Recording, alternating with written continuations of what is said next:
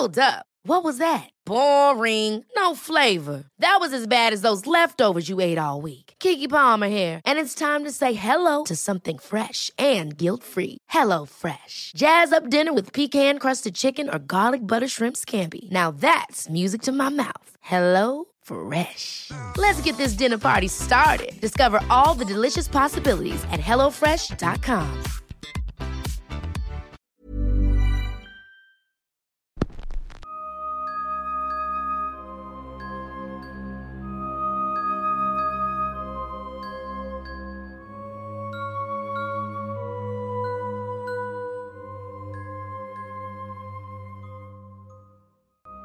Bienvenidos como cada miércoles a su programa favorito de la noche, Radio Macabra.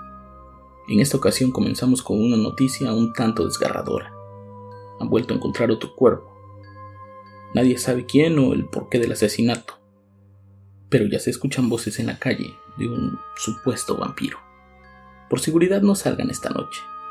Quédense en casa y escuchen la historia que tenemos para hoy. Te aseguro que no tiene desperdicio alguno. Los dejo con esta historia titulada Desaparición. Y recuerda, estás en Radio Macabra. Éxitos que te matarán de miedo.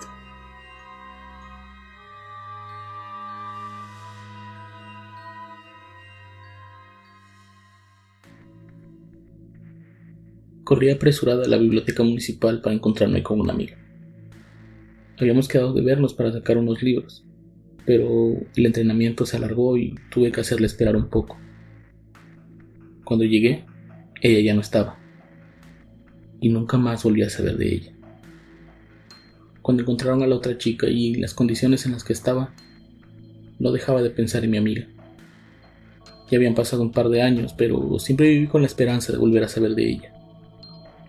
Cada vez que escuchaba una de esas terribles noticias, por mi mente únicamente pasaba su rostro. Aquello pasó en la preparatoria. Ahora yo estoy en la universidad y las cosas no han cambiado. No me gusta caminar sola de noche, pero no me queda de otra. Mi horario en la universidad es quebrado. Tengo unas clases por la mañana, trabajo medio tiempo y regreso a terminar mis clases por la tarde. Generalmente camino acompañado, pero aquella noche pasé a la biblioteca de la universidad a recoger libros para estudiar. Las épocas de exámenes son muy agotadoras. Entre el trabajo y la presión de mantener la beca, me quitan demasiado tiempo. Además trato de no hacer muchos amigos. Me volví muy desconfiada desde que desapareció Adriana. Tenía poco tiempo antes de que cerraran la biblioteca. Un grupo de compañeros estudiaban en una de las salas privadas de la biblioteca, y en el cubículo de juntos solo había un tipo sentado, observando de una manera muy extraña a todos. El tipo no tenía más que una libreta de notas y una pluma. Volteaba constantemente a su alrededor y hacía sus anotaciones. Tengo que decirlo, el hombre se veía muy extraño, como vigilante, pero no de la escuela, vigilante de algo más. Esa noche caminé sola hacia mi casa. Lo repito, no me gusta para nada. Por las noches en esa zona caminan muchos estudiantes, y a muchos ya los conozco de vista, pero al llegar a la tienda donde siempre compro de cenar, volví a ver a ese hombre comprando una caja de cigarros. Nunca voy a olvidar su rostro. Era un tipo delgado con bigote, cejas pobladas y cabello corto bien peinado. Usaba una camisa cuadros, fajada, y pantalón de mezclilla negro, zapatos casi escolares y en la mano su famosa libreta de notas. No sé si me siguió o era una simple coincidencia encontrarnos allí. Seguí caminando con un poco de nervios hasta la casa. No sé si el tipo me seguía, pero me daba esa sensación. No quería voltear por miedo a que se diera cuenta, pero con cada paso que daba yo sentía que alguien iba detrás de mí, como acechándome. Una vez en casa entré y cerré todo con llave. Nunca lo hacía, pues mi tía llegaba después de mí, pero en esa ocasión algo me decía que estaba bien hacerlo. Casi de inmediato alguien llamó a la puerta. Me asomé y vi a un chico en la ventana. No lo conocía, pero parecía de mi edad o al menos no muy mayor. El chico me dijo que era estudiante de psicología y que estaba buscando a Mayra. Le respondí que no conocía a nadie con ese nombre. Me preguntó el mío y se lo di. Antes de irse, me pidió el teléfono para comunicarse con su hermana. En circunstancias normales no lo hubiera hecho, pero había algo en su mirada que me hacía sentir que debía ayudarlo. El chico era tremendamente guapo. Tenía una mirada penetrante, con esos grandes y potentes ojos color verde, y esa sonrisa perfecta que casi te pierde de solo verla. Eso sin mencionar que tenía una voz en sueño. Era un 10 perfecto ese chico. Dudé unos segundos y le dije que hiciera la llamada rápida, que la casa era de mi tía y no podía verlo ahí dentro. El chico agradeció e hizo su llamada. Habló con su hermana y recuerdo muy bien que le dijo, Estoy en la dirección que me diste y no hay ninguna Mayra. Tapó la bocina del teléfono y me pidió la dirección de la casa. Yo se la di y él la repitió. La llamada duró cuando mucho dos minutos y de inmediato se despidió. Me dijo que se llamaba Jorge y que vivía unos diez minutos que si llegaba a necesitar algo, lo buscara en la facultad. Nos despedimos y lo vi irse caminando. Al voltear a la otra esquina, volví a ver al hombre que vi en la biblioteca y en la tienda. El tipo fumaba apoyado en la pared. Tenía la mirada puesta en la calle. Pero para mí ya no era una coincidencia. Estaba seguro de que ese tipo estaba acosándome. Esa noche mientras estudiaba, no dejaba de pensar en lo extraño que era ese hombre. No dejaba de pensar en que podía estar afuera esperándome para que saliera y hacerme daño. Me pasé la noche mirando por la ventana para asegurarme que se había ido.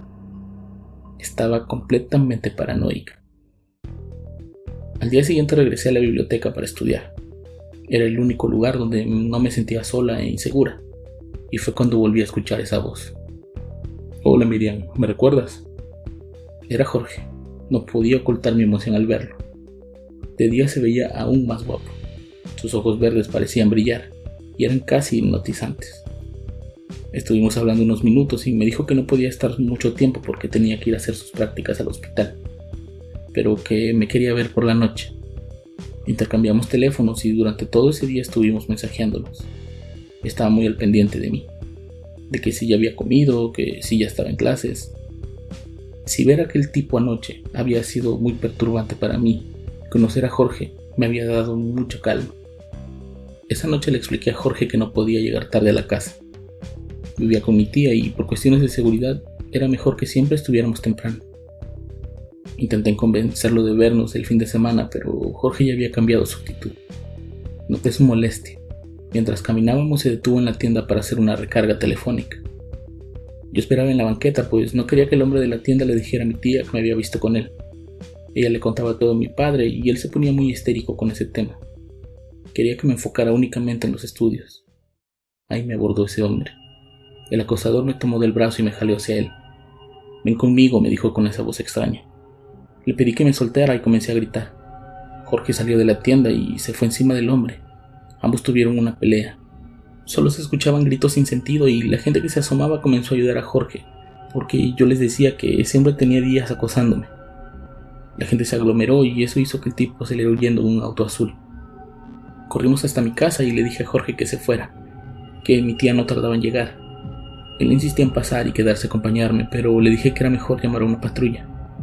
Jorge aceptó y se fue, ahora más molesto que antes. Esa noche mis padres y mi tía tomaron la decisión de que, terminando los exámenes, me regresaría a la casa con ellos. Vería la forma de que yo rindiera el resto del curso desde casa o si tenía que perder el año no importaba pero querían que estuviera salvo. Me gusta pensar que esa noche tuve mucha suerte. Suerte que Adriana no tuvo, pues yo la había dejado sola. A la mañana siguiente hablé con Jorge. Le dije que no iba a poder verlo el fin de semana. Con lo que había pasado, mis padres iban a venir y no iba a poder salir. Él se escuchaba muy molesto. Su voz incluso no era la misma. La voz que alguna vez me hipnotizaba ahora me causaba irritación. Comenzó a decirme que no merecía ser tratado así, que lo único que quería era cuidarme y que yo estaba siendo muy egoísta con él. La verdad, sus palabras me hicieron sentir culpable. Le dije que terminando el examen de ese día me saltaría las demás clases para verlo, que me pasara una dirección y yo lo alcanzaría. Jorge me citó en una colonia bastante alejada de la escuela. Ahí cerca había un hospital público y él daba sus prácticas ahí. le di mi examen y me fui en un taxi hasta ese lugar. Al llegar a la dirección me di cuenta que no era en el hospital, era unas cuadras más atrás, justo donde la colonia pierde prácticamente su nombre. Me bajé donde me dijo y lo esperé. Me dijo que su hermano iría por mí que él tenía que cubrir unas horas más en el hospital, pero que saliendo me vería en su casa. Yo no conocía a su hermano, pero tampoco conocía esa zona y no tenía más a dónde ir. Un coche negro se acercó por la avenida. Las ventanas totalmente polarizadas no permitían que pudiera ver en su interior. Bajaron la ventanilla un poco y alguien dijo mi nombre. Me acerqué y vi un tipo casi tan guapo como Jorge. Me dijo que me subiera, que su hermano llegaría pronto. No suelo hacer estas cosas, porque no está bien. Y si alguien escucha esto, no lo hagan. Nunca aborden un vehículo con desconocidos adentro. Puede ser la última decisión estúpida de su vida.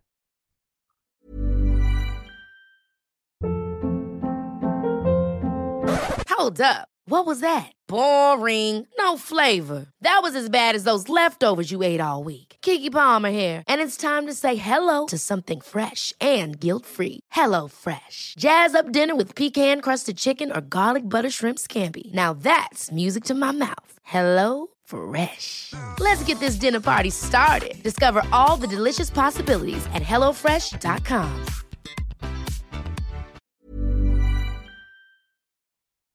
Mientras nos internábamos en esa colonia horrible, yo preguntaba dónde nos dirigíamos, pero nadie me contestaba.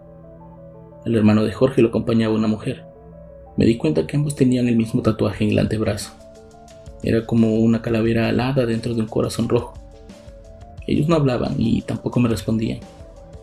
Eso ya comenzaba a preocuparme. Doblamos en una esquina y ahí vi un coche conocido. Era el mismo coche azul en el que había oído el acosador la noche anterior.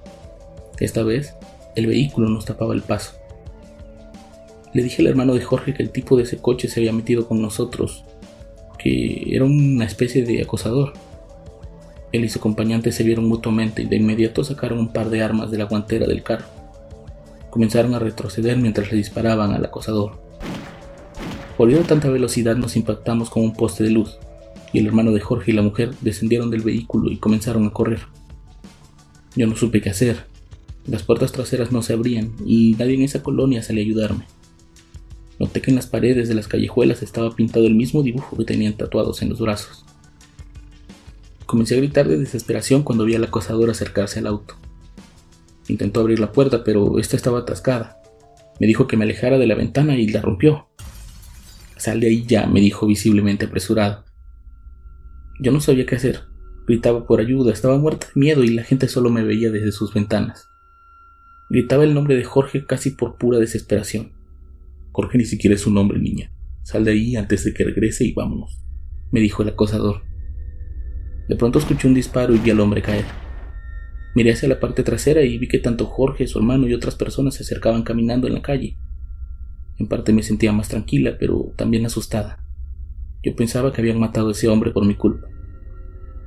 El hombre no estaba muerto, solo tenía una herida en el brazo Sacó una pistola y comenzó a dispararles de vuelta.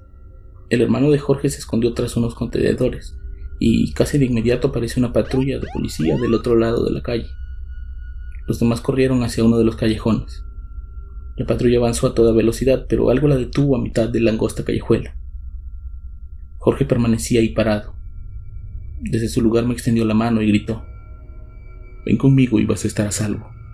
Te voy a llevar al paraíso. Su mirada era diferente, incluso el color de sus ojos había cambiado. Su sonrisa ya no era perfecta, ahora era macabra. Lo que parecía ser su mano era más como una garra. De pronto la puerta se abrió sin necesidad de forzarla. Recuerdo haber bajado y, como si no tuviera control sobre mi cuerpo, comencé a caminar hacia él muy asustada.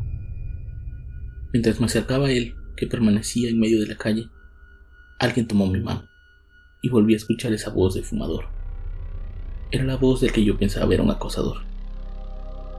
El hombre comenzó a caminar a mi lado mientras decía, Glorifica mi alma, Señor, y mi espíritu se llena de gozo al contemplar la bondad de Dios mi Salvador. Yo conocía aquella oración, era la magnífica. Mi tía la rezaba todos los días antes de salir a trabajar. Conforme el hombre rezaba, yo comenzaba a tener más control sobre mí, hasta que pude detenerlo. Ambos terminamos de rozar la oración ahí parados, frente a eso que parecía ser Jorge. Él retiró su mano y se dirigió al hombre. Hagas lo que hagas, sabes que no me vas a atrapar. Hoy le salvaste a ella, pero nada te devolverá a las personas que no pudiste proteger. Jorge corrió hacia uno de los callejones, casi laberínticos de aquel lugar. y a pesar de que los policías de la patrulla intentaron perseguirlo, no lo pudieron encontrar. Ese día me enteré que el hombre que yo pensaba que era un acosador, en realidad era un policía que llevaba meses investigando una red de secuestradores y tratantes de blanca, o tal vez algo peor. Se cree que ellos tenían que ver con las desapariciones de estudiantes y con otras desapariciones en la zona. En efecto, Jorge ni siquiera era el nombre de ese chico que conocí. Era una simple fachada. Aquella cosa era algo más. No estoy seguro de llamarlo nombre, pero tampoco puedo decir que era un demonio. Es algo muy tenebroso y sigue suelto, y dudo que alguien lo vaya a atrapar. Sigo creyendo que ese día tuve mucha suerte. Suerte de que aquel policía estuviera siguiendo los pasos de Jorge y que estuviera ahí para impedir que mi destino terminara en las noticias. Sé que para él el tema es personal, pero no me atreví a preguntarle. Se le nota en la cara que busca desesperadamente acabar con él o con ellos, que necesita tener un poco de paz, aunque eso signifique arriesgar su propia vida.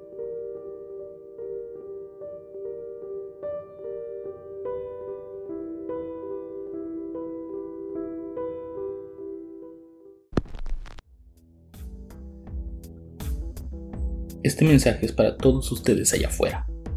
Cuídense mucho. La noche no tiene piedad de nadie, y mucho menos sus habitantes. Hay algo allá afuera acechando en la oscuridad, esperando que cometamos el más mínimo error. No dejemos que seamos nosotros los próximos en desaparecer. Nos escuchamos el próximo miércoles en su programa favorito de la noche.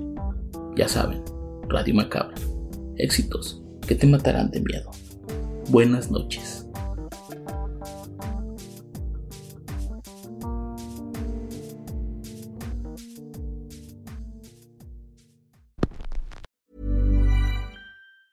Ever catch yourself eating the same flavorless dinner three days in a row? Dreaming of something better? Well, HelloFresh is your guilt-free dream come true, baby. It's me, Kiki Palmer.